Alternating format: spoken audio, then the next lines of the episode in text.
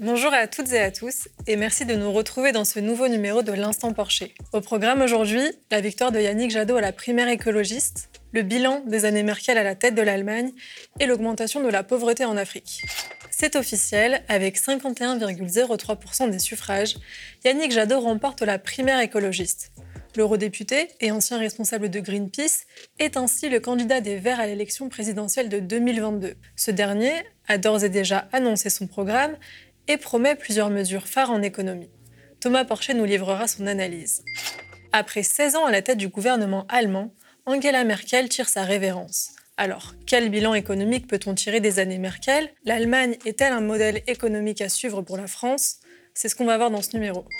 Selon un rapport sur le commerce et le développement réalisé par la Conférence des Nations Unies, les 46 pays les plus pauvres ne pourront pas se développer en l'état actuel de leurs moyens économiques, financiers et humains. 33 pays sont situés sur le continent africain. Alors, comment peut-on expliquer leurs difficultés à se développer et comment peut-on assurer un meilleur avenir économique à l'Afrique? C'est ce qu'on va voir dans ce numéro de l'Instant Porcher.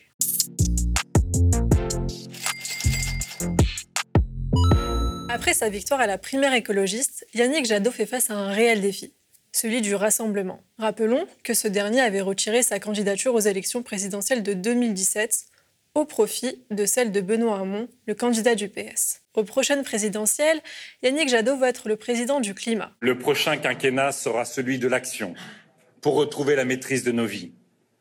Avec vous, grâce à vous, je serai le président du climat il a d'ores et déjà annoncé son programme.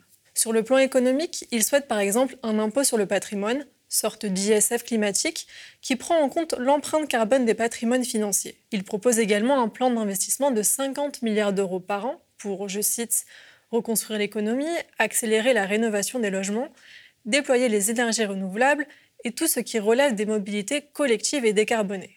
Enfin, il propose d'installer une gouvernance sociale dans les entreprises avec une présence d'au moins 50% des salariés dans les instances de décision. Alors bonjour Thomas. Bonjour. Que peux-tu nous dire des propositions de, Yannick Jadot? Est-ce que ce sont des propositions crédibles? Oui, là on voit quand même qu'il y a une cohérence dans son programme, Yannick Jadot. On voit qu'il a travaillé, enfin c'est pas la première fois qu'il se présente, c'est pas la première fois qu'il gagne, euh, c'est quand même quelqu'un qui, est, je crois que c'est son quatrième mandat de, député, hein.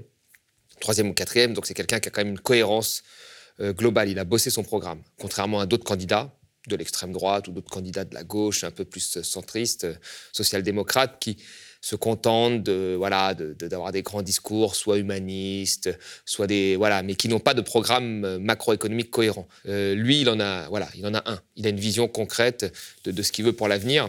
Alors, il y a un certain nombre de mesures, on peut les, on peut les détailler. Hein. Euh, par exemple, l'ISF vert, bon, bah, c'est quelque chose d'assez important. On le voit bien aujourd'hui avec l'augmentation des, des, des, prix du gaz. on l'a vu avec la, la, la, révolte, la manifestation des Gilets jaunes quand il y a eu l'augmentation avec la taxe carbone. Il va falloir à un moment taxer ceux qui le plus de revenus, parce que c'est quasiment un dollar pour eux, ça ne changera pas leur situation, ils seront toujours très riches, pour redistribuer cette taxe, pour redistribuer euh, ça aux ménages les plus précaires, pour qu'ils puissent s'adapter euh, à la transition énergétique ou à la variation des prix de l'énergie.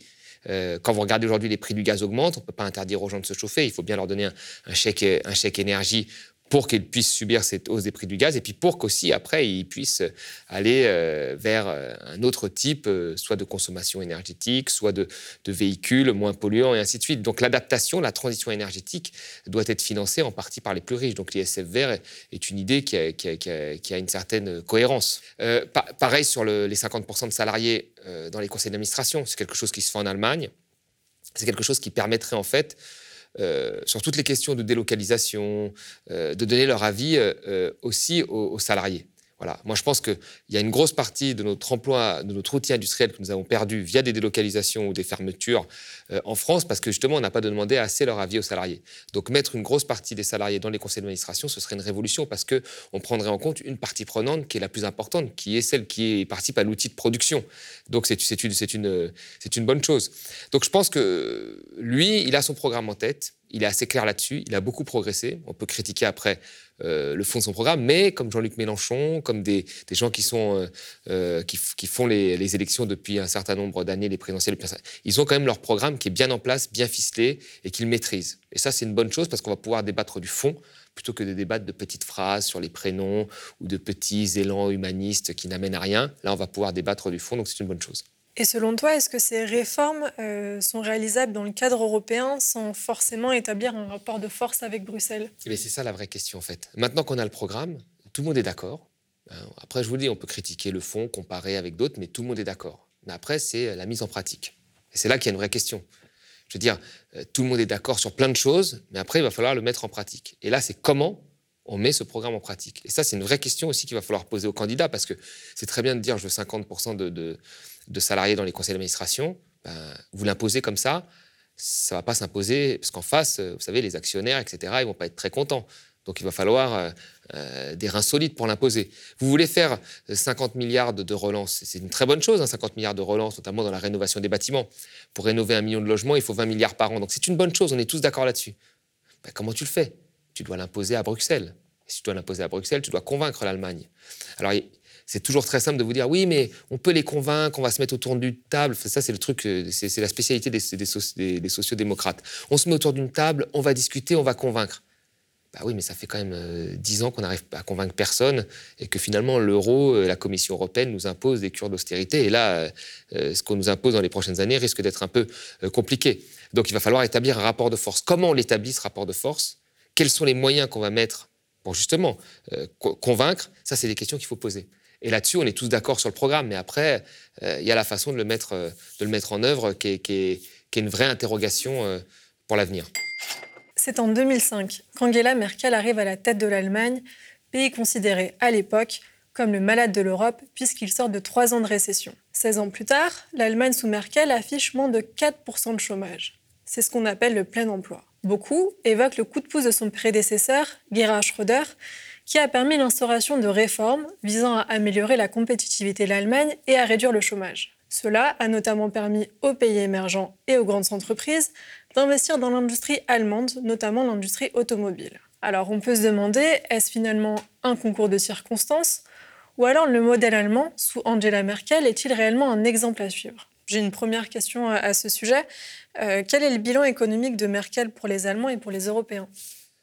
Alors déjà, c'est un bilan économique qui plaît aux libéraux parce qu'il y a deux éléments euh, importants. C'est euh, l'excédent commercial. L'Allemagne a un excédent commercial énorme, c'est-à-dire qu'il exporte plus qu'il importe ce qui n'est pas forcément euh, bien pour les pays voisins, hein, parce qu'il y a beaucoup de, d'organismes comme le FMI, hein, qui sont des organismes euh, qui sont loin d'être des organismes militants, hein, plutôt des, enfin si, ils sont militants, mais ils sont plutôt libéraux, euh, qui disent que cet excédent commercial est un vrai problème. The Economist avait fait sa première page, un journal libéral, sur l'Allemagne, en disant que l'excédent commercial de l'Allemagne était un problème pour le monde, parce que l'excédent commercial de l'Allemagne est, est, un des plus élevés, beaucoup plus élevé que celui de la Chine.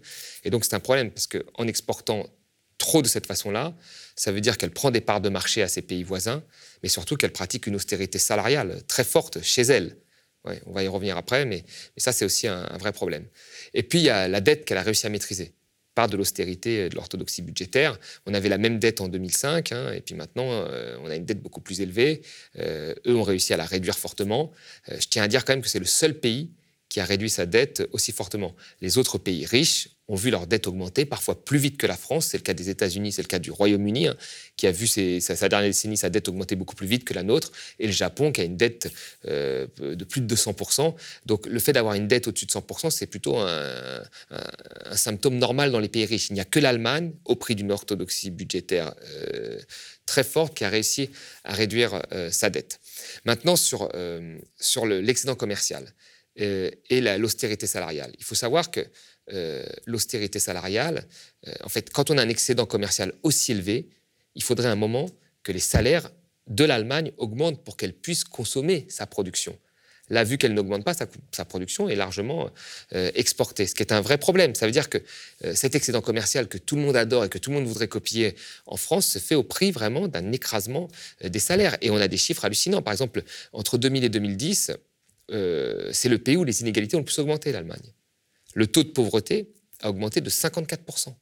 Le nombre de travailleurs pauvres a été multiplié par deux. Le nombre de retraités pauvres a augmenté de 30%. Vous voyez, les gens cumulant deux jobs a augmenté de 80%. Donc c'est quoi l'Allemagne? C'est un pays riche où il y a des pauvres. C'est ça la réalité. Et je ne vois pas en quoi euh, on devrait tous copier euh, ce modèle. Enfin, si on avait tous des excédents commerciaux, c'est-à-dire si on exportait tous, ça ressemblerait à rien. Il y a des pays qui doivent importer, d'autres qui exportent. Il faut garder des équilibres. Il ne faut pas que tous on se mette à exporter et que tous on pratique une austérité euh, salariale. Sinon, il va y avoir des vrais problèmes. L'Allemagne aujourd'hui, elle a besoin de plus consommer, euh, d'augmenter sa consommation intérieure par les salaires et d'investir dans les infrastructures. Parce que les infrastructures allemandes sont bien pires que les, nôtres en France. Donc, euh, il faut qu'ils arrêtent cette politique qui ne mène à rien et qui voilà, investissent un peu plus et augmentent la consommation intérieure via les salaires. Et euh, en 2005, la France et l'Allemagne avaient la même dette, donc à savoir 67% du PIB. Aujourd'hui, l'Allemagne est à 70% et la France à 115%. Euh, est-ce qu'on peut dire que la politique économique allemande a quand même eu des résultats positifs? C'est ce que vont dire les libéraux, mais en réalité, elle, s'est fait au prix vraiment d'une austérité budgétaire. Donc, euh, les, Allemands sont plus pauvres, même si, bizarrement, politiquement, euh, ils ont toujours la même confiance envers Merkel. Il y a quelque chose, moi, qui, m'étonne, hein, parce que c'est quand même. Euh, voilà, ça se fait au prix d'une austérité salariale forte. Et après, il faut vraiment avoir en tête que, euh, et même si on va nous le vendre au prochain quinquennat, hein, c'est sûr, et à la prochaine élection présidentielle, la réduction de la dette n'est pas une politique en, en soi, c'est pas une fin. Vous voyez, une fois qu'on a réduit la dette, so what? Si on a le taux de pauvreté qui augmente de, de, de, 50, de, 50, euh, plus de 50%, ou les travailleurs pauvres qui est multiplié par deux, bah, ce n'est pas une finalité euh, désirable. Voyez? Donc l'Allemagne, OK, elle a réduit sa dette, très bien. Euh, elle a des taux d'intérêt un peu plus intéressants que les nôtres. Nous, les nôtres sont toujours intéressants. Très bien. voilà, c'est un exemple à part. Les autres pays riches ont vu leur dette augmenter. Pendant le Covid, toutes les dettes ont augmenté. Il faut regarder la dette française relativement aux autres. Et quand on la regarde relativement aux autres en écartant euh, l'Allemagne, nous avons une dette qui est parfaitement euh, convenable. Voilà, l'Allemagne en fait envoie un mauvais signal. Nos élites aujourd'hui à l'époque, il fallait copier le Japon dans les années 80, au début des années 2000, le Royaume-Uni. Maintenant, ils sont tous les yeux rivés euh, vers l'Allemagne. Ils voudraient faire la même chose que l'Allemagne. C'est complètement idiot. On ne peut pas faire ça. Et aujourd'hui, même des, organismes internationaux le disent, le modèle allemand, l'excédent commercial allemand basé sur une compression des salaires, n'est pas quelque chose de viable. On prend des parts de marché aux, autres pays. Euh, voilà, l'Allemagne a fait en sorte aussi de profiter très fortement de l'euro. Il faut, voir qu'on a une monnaie unique. Nous, notre euro est surévalué pour nous, donc il pèse sur nos exportations. Mais pour l'Allemagne, l'euro est sous-évalué, donc il, dope ses exportations. Donc il y a plein de choses comme ça qui servent aujourd'hui l'Allemagne. Euh, il y a plein d'indicateurs qui, font plaisir euh, aux libéraux chez nous et qui font qu'ils voudraient reproduire euh, le modèle allemand, mais le modèle allemand n'est pas euh, reproductible éternellement. Nous, on est tiré par la consommation chez nous. Notre PIB est tiré principalement à plus de 60% par la consommation. Si on fait de l'austérité salariale, on tue notre croissance. Voilà. Les Allemands, ils sont tirés par l'exportation, C'est quelque chose déjà d'assez bizarre, parce que souvent les pays émergents qui commencent par tirés de l'exportation, et après, ils vont sur de l'industrie et ils ont un modèle tiré par la consommation. Eux, ils sont restés là-dessus au prix de sacrifices énormes. Nous ne devons pas copier ça, même s'ils ont des bons indicateurs sur la dette. Bon, bah, c'est une exception, c'est très bien pour eux, ils ont fait ce choix-là, mais les autres pays ont leur dette qui augmente comme, la nôtre, voire même plus vite. Et, euh, après, il faut surtout pas euh, avoir des excédents comme ça extrêmes, puisqu'aujourd'hui, tout le monde tire la sonnette d'alarme. Il faudrait justement, euh, moi, si j'étais la France, je, mettrais en place un bras de fer, ce que font pas. Macron disait en fait, euh, il faut être un bon élève, faire des efforts pour être crédible envers l'Allemagne. Ben, moi, je pense qu'il faut inverser cette causalité. Il faut plutôt aller voir l'Allemagne et mettre en place un bras de fer pour lui dire qu'il faut qu'elle arrête cette politique qui plombe les pays voisins et qu'elle ait une politique où elle investisse chez elle et elle augmente les salaires pour que justement on rééquilibre ces excédents qui sont euh, très nuisibles euh, à l'économie mondiale même, à l'économie européenne et après à l'économie mondiale. Et justement, tu l'as dit, l'Allemagne est souvent vue comme un modèle en Europe. pourquoi est-ce que nos dirigeants la prennent comme exemple et est-ce que c'est problématique? Je pense qu'il y a une forme de, soumission. L'Allemagne, est, le, vous savez, l'Allemagne est, la, première puissance euh, de la zone euro, premier PIB. Nous, on est le deuxième quand même. Hein. Faut pas, voilà. Et puis ils sont plus nombreux que nous. Il hein, faut, jamais l'oublier. Et puis ils ont des problèmes aussi structurels, une démographie. Euh, ils ont beaucoup de vieux. Ils pas, n'ont pas une natalité aussi euh, dynamique que la nôtre.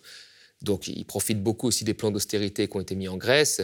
Euh, comme ça, la population qui peut émigrer, les jeunes grecs diplômés émigrent beaucoup en Allemagne. Ça a été le cas avant avec l'Europe de l'Est.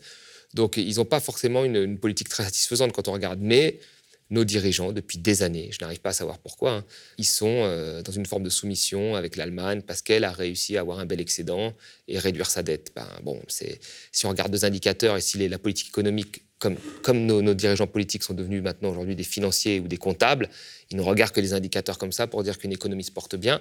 Derrière, il y a d'autres indicateurs. Hein.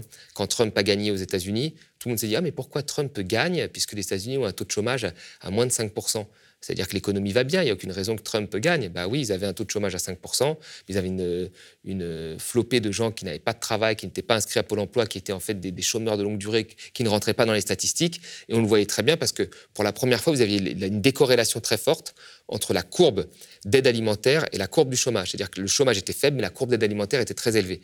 Et entre cette courbe d'aide alimentaire et cette courbe du chômage, vous aviez tous les travailleurs de pauvres que des dirigeants même euh, de, gauche américaine, euh, n'avaient pas vu et qui ont voté massivement pour Trump. Donc il ne faut pas regarder quelques indicateurs pour faire une politique économique, il faut regarder l'ensemble des parties prenantes. Et là, l'ensemble des parties prenantes, c'est qu'il y a une grosse partie des salaires, il y a une compression salariale énorme en Allemagne, ce n'est pas viable sur le long terme, même s'ils remettent leur confiance. En tout cas, ce n'est pas viable au niveau européen, ça crée en fait une espèce de de spirale déflationniste et de concurrence entre pays sur les, les, coûts de production qui n'est pas qui n'est pas viable. Soit on est des, concurrents et dans ce cas-là, on ne fait pas l'Europe, soit on est des partenaires. Et si on est partenaire, il faut un peu respecter ses voisins, ce que n'a jamais fait l'Allemagne, hein, à tous les niveaux, y compris quand elle a fait sa sortie du nucléaire. Elle n'a même pas demandé l'avis aux autres pays, ce qui, a, ce qui a créé des équilibres énergétiques, puisqu'on parle beaucoup d'énergie en ce moment. Donc il faut que l'Allemagne soit plus coopérative au sein de la zone euro. Selon la Banque mondiale, l'Afrique subsaharienne devrait connaître une augmentation de 3,3% de son PIB en 2022 contre 2,8% en 2021. En 2000 déjà, le Fonds monétaire international et la Banque mondiale faisaient de la lutte contre la pauvreté dans le monde une priorité, avec un objectif, celui de diviser par deux la pauvreté en 2015. Pourtant, la pauvreté a diminué dans le monde, mais pas en Afrique. L'économiste Kako Dambuko, dans son livre L'urgence africaine, affirme que l'Afrique est la seule région au monde où la population extrêmement pauvre a doublé en 50 ans. Alors, Thomas, est-ce que tu peux nous expliquer pourquoi la croissance ne profite pas à l'Afrique? La croissance ne profite pas à l'Afrique parce que la croissance africaine est largement tirée euh, par les matières premières, le pétrole, le cacao, etc. Euh, donc, c'est euh, des produits qui sont majoritairement à l'export. Vous savez, quand vous êtes un pays pauvre, vous n'avez pas d'industrie et vous n'avez pas de, financement. Parce que c'est la base de toute création d'entreprise ou, de, de plans industriels pour acheter des machines, c'est d'avoir des financements. Euh, donc, euh, personne ne vous prête de l'argent parce que vous êtes un pays pauvre. Donc, souvent, c'est le FMI, prêteur de dernier recours, qui vous prête de l'argent. Et quand il vous prête cet argent-là, il vous impose un certain nombre de règles, notamment de vous spécialiser là où vous avez un avantage comparatif, spécialisé à l'export. Alors, quand vous êtes un pays comme le Congo, par exemple, vous avez du pétrole, donc on va vous dire spécialise-toi dans le pétrole. Mais comme vous n'avez pas les capacités de produire votre propre pétrole, vous n'avez pas les entreprises, etc., c'est une entreprise étrangère qui vient dans le pays, qui produit le pétrole et qui l'exporte souvent euh, en direction du pays de provenance de, l'entreprise. Par exemple, au Congo, c'est Total et Eni, l'italien, euh, qui, ont pratiquement 60% euh, du pétrole, 80% pardon, du pétrole congolais et qui l'exportent majoritairement en Italie ou en France. Donc, quand vous avez une, une, croissance tirée par les exportations, bah, c'est une croissance qui profite pas au pays en général parce que c'est les entreprises qui utilisent, qui produisent, c'est les entreprises multinationales qui produisent. Donc elles n'emploient pas ou très peu de Congolais, euh, elles n'emploient pas un tissu, elles n'ont pas besoin d'un tissu industriel qui est congolais. Elles, elles arrivent sur place, elles, prennent du pétrole, elles l'exportent vers le pays euh, consommateur. Donc parfois on a des taux d'exportation. Vous savez, quand les prix du pétrole ont augmenté très fortement, on avait des taux de croissance à deux chiffres en Afrique. Certains disaient, oh là, regardez, taux de croissance à deux chiffres, c'est très dynamique. Mais quand vous avez un taux de croissance à deux chiffres qui est tiré par la hausse des prix du pétrole, pétrole qui est exploité par une multinationale qui, emploie, euh, qui emploie très peu de travailleurs euh, locaux, bah, ça profite à qui? À la multinationale, ça ne profite pas au pays. Donc la croissance africaine, ce n'est pas une croissance euh, qui profite à l'économie locale ou indirectement via des, des, compagnies qui vont faire des affaires un petit peu avec les, les, multinationales, mais ça reste très marginal. Donc la première des choses qu'il faudrait faire, c'est faire en sorte euh, qu'une partie de, euh, ces biens qui viennent du sous-sol ou de l'agriculture africaine soient transformés sur place. Si elles étaient transformées, donc il y avait une industrie pour le transformer, ça créerait de l'emploi local et ça permettrait d'avoir euh, voilà, une croissance qui est tirée par, par l'économie locale. Mais ce n'est pas dans les plans euh, du FMI, qui est le prêteur de dernier recours. Et tant que les banques privées ne voudront pas prêter et donner leur chance aux pays africains, bon, bah, ils seront condamnés à des modèles de développement, euh, comme je l'ai dit, où finalement on ouvre tout aux multinationales, euh, on se spécialise à l'export. Et puis c'est tout. Donc vous avez des pays parfois qui ont des potentialités agricoles énormes, qui sont exploités seulement à 2-3%. C'est le cas notamment du Congo, alors qu'ils pourraient nourrir avec cette agriculture leur population, mais on leur dit ah bah ça peut pas être trop, ça peut pas trop être aller à l'export, c'est pas ta spécialité, c'est pas ta spécialité, ta spécialité c'est le pétrole, donc tu laisses ça de côté.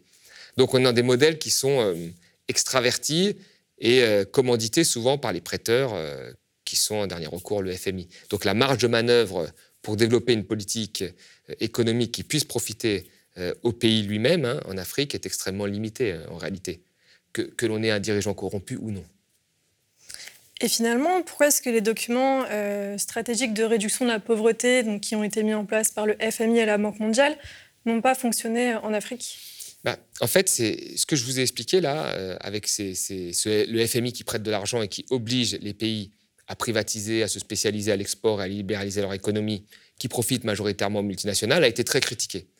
Très critiqué euh, par la société civile africaine, très critiqué par des ONG, très critiqué par des intellectuels, à l'époque Stiglitz, qui avait écrit un livre d'ailleurs euh, dessus. Euh, donc quand il y a eu ces critiques, le FMI a dit, bon, j'ai bien entendu toutes les critiques, je vais changer de stratégie. Quand je te prête l'argent, quand je prête l'argent au pays, je ne lui impose plus un programme. Je lui prête de l'argent et lui fait un programme que moi je valide. Donc il y avait une, inversion de la causalité. C'était le pays qui préparait son programme de réduction de la pauvreté, hein, pour que ce programme profite aux plus pauvres, et qu'il le soumettait un petit peu au FMI. Et s'il le validait, le FMI, il avait le droit de l'argent. S'il ne le validait pas, il n'avait pas d'argent. Donc au début, beaucoup de gens ont dit c'est génial, maintenant c'est le pays qui choisit et qui prend en main son destin. C'est plus le FMI qui impose. Beaucoup de gens ont dit ça, des intellectuels, on se dit c'est super. Sauf que, euh, en général, vous savez, quand vous avez un professeur qui vous note, c'est le cas du FMI, ben, vous devez lui rendre la copie qu'il veut. Voyez Donc ce que faisait le FMI, c'est qu'il envoyait un document un peu qui servait de base de référence et puis il fallait que les, autres fassent leur document stratégique de, réduction de la pauvreté en fonction de ce document euh, de base. Ce qui laissait peu de marge à des politiques alternatives. C'est-à-dire que si quelqu'un rendait ce document stratégique de réduction de la pauvreté en disant euh, nous voulons avoir accès au financement pour financer notre industrie, donc on va faire en sorte d'imposer aux banques, enfin de faire en sorte que les banques privées ou que le FMI nous prêtent ça pour notre industrie, pour une industrie plutôt locale, l'agriculture, etc. Voilà, qu'on ne parle pas que d'exportation et d'importation, on parle vraiment de production locale. Euh, mise en place, je sais pas moi, d'une forme de protectionnisme des industries naissantes, euh, sortie euh, du CFA pour avoir le, contrôle, le contrôle de la monnaie. Ce sont des choses aujourd'hui qui font débat chez les économistes et beaucoup de gens disent qu'il faudrait, enfin dans une voie du développement pour l'Afrique, il faudrait mettre en place ça. Mais si vous rendiez ça au FMI, le FMI ne vous prêtez jamais d'argent. Il vous disait non, non, moi je vous prête pas d'argent contre ça.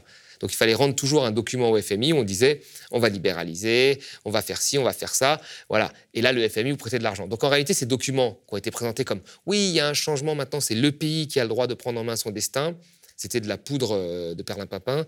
En réalité, derrière, il n'y avait rien du tout. C'était toujours le FMI qui validait qui donnait l'argent. Et quand tu écrivais un document, il fallait que tu présentes un document où tu disais toujours la même chose, qu'il fallait exporter, qu'il fallait libéraliser, euh, que le service public, il fallait le diminuer au profit du service privé, et ainsi de suite.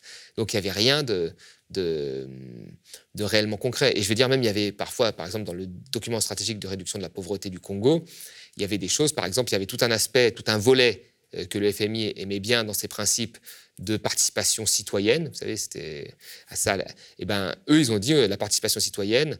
On met euh, ce document en ligne sur Internet. Les gens peuvent le consulter. Oui, mais en ligne sur Internet, à l'époque, on était au début des années 2000 au Congo, dans un pays où les gens n'ont pas tous un ordinateur, où il y a des coupures d'électricité, ou dans un pays francophone, on met un DSRP en anglais. allez me dire maintenant en quoi ça va faire que les gens vont s'en emparer dans la société civile. Voilà, c'est donc c'est des principes comme ça, vous voyez, des principes sur le papier qui sont beaux, mais qui concrètement ne se traduisent par rien du tout, quoi. Comme il y avait un volet sur l'éducation, on disait faut équiper les salles de, vidéoprojecteurs, le FMI a validé. Bon ben non, il faut équiper les salles de stylos, de cahiers, de chaises, euh, voilà, les, professeurs, euh, pareil, de, cahiers, de, tableaux. Enfin, pas, pas, pas de les vidéoprojecteurs dans un pays où il y a des coupures d'électricité. Je ne sais pas si on en a vraiment besoin. Donc, vous voyez, il y a tout un tas de principes comme ça. Les gens remplissaient des principes, ils savaient des hauts fonctionnaires congolais pour beaucoup que c'était du bullshit et qui faisaient ça juste pour avoir des financements que tous les pays ont pour se développer, sauf les pays les plus pauvres, hein. donc ça les empêche de se développer. Euh, vous connaissez l'adage, on ne prête qu'aux riches. Hein. Et donc ils savaient, mais ils jouaient le jeu parce que c'était la seule façon d'avoir ces fonds-là. Et donc la réalité, c'est que ces DSRP, ce n'était pas un vrai débat. C'était euh, euh, voilà, une façon de dire, bon, le pays a un peu de marge de manœuvre alors qu'il n'en a pas en réalité. Et donc, il ne faut pas s'étonner des résultats après très négatifs de l'Afrique. Je veux dire, c'est pas si on ne change pas la politique, il n'y a aucune raison que les, pauvres soient moins pauvres. Bah, ils sont restés plus pauvres. Et finalement, bah, comment est-ce qu'on peut assurer un meilleur avenir économique à l'Afrique? Bah, il, faudrait, euh, alors, il faudrait déjà lever un certain nombre de, de, contraintes. Enfin, il faut, faut, quand même se souvenir d'une chose, c'est que tous les pays qui sont passés du sous-développement au développement euh, l'ont fait sans respecter euh, finalement les, les, mesures du FMI ou les mesures libérales qui leur étaient imposées. C'est le cas de la Corée du Sud, c'est le cas de la Chine. Vous savez, la Chine, elle, a ouvert son économie progressivement. Hein. Elle a commencé par les zones de, de l'Est, et puis progressivement, elle a ouvert. Voilà, et maintenant, elle, a beaucoup investi dans son industrie, etc. La Corée du Sud, c'est pareil. La Corée du Sud était pauvre comme le Mozambique il y a encore une quarantaine d'années. C'était un pays très pauvre. Aujourd'hui, c'est eux qui ont Samsung, hein. c'est pas l'Europe, c'est eux qui ont Samsung. Euh, c'est eux qui ont, Hyundai, ils ont une industrie automobile, une industrie de technologie. Ils ont réussi à se développer alors que c'est un tout petit pays qui est coupé en deux et en guerre avec le Nord. Donc il avait toutes les mauvaises conditions. Ils ont réussi à le faire. Et pareil, ils ont réussi à le faire parce qu'à un moment, ils ont eu accès à des financements que personne ne voulait leur prêter au début. Personne. Le FMI ne voulait pas, les institutions ne voulaient pas, les banques ne voulaient pas. Ils ont réussi à se débrouiller avec le Japon parce qu'il y avait eu euh, une guerre et le Japon a dit OK, je veux bien refinancer. C'est à partir de ces financements-là qu'ils ont investi dans leur industrie et ils ont fait ce que nous connaissons aujourd'hui, Samsung, etc. Donc vous voyez, les Africains, il faudrait faire en sorte qu'ils puissent avoir accès au financement faut avoir un moment un droit à l'erreur. C'est-à-dire que tu ne peux pas prêter qu'aux riches. Les riches, ils se, on leur prête parfois, les pays riches, on leur prête parfois, ils se gourent. Ils investissent, c'est des, trous, euh, le Concorde, etc. Il y a des projets industriels qui ont été des catastrophes, comme d'autres qui ont été des, super trucs. Donc il faut permettre aux pays africains d'avoir accès au financement.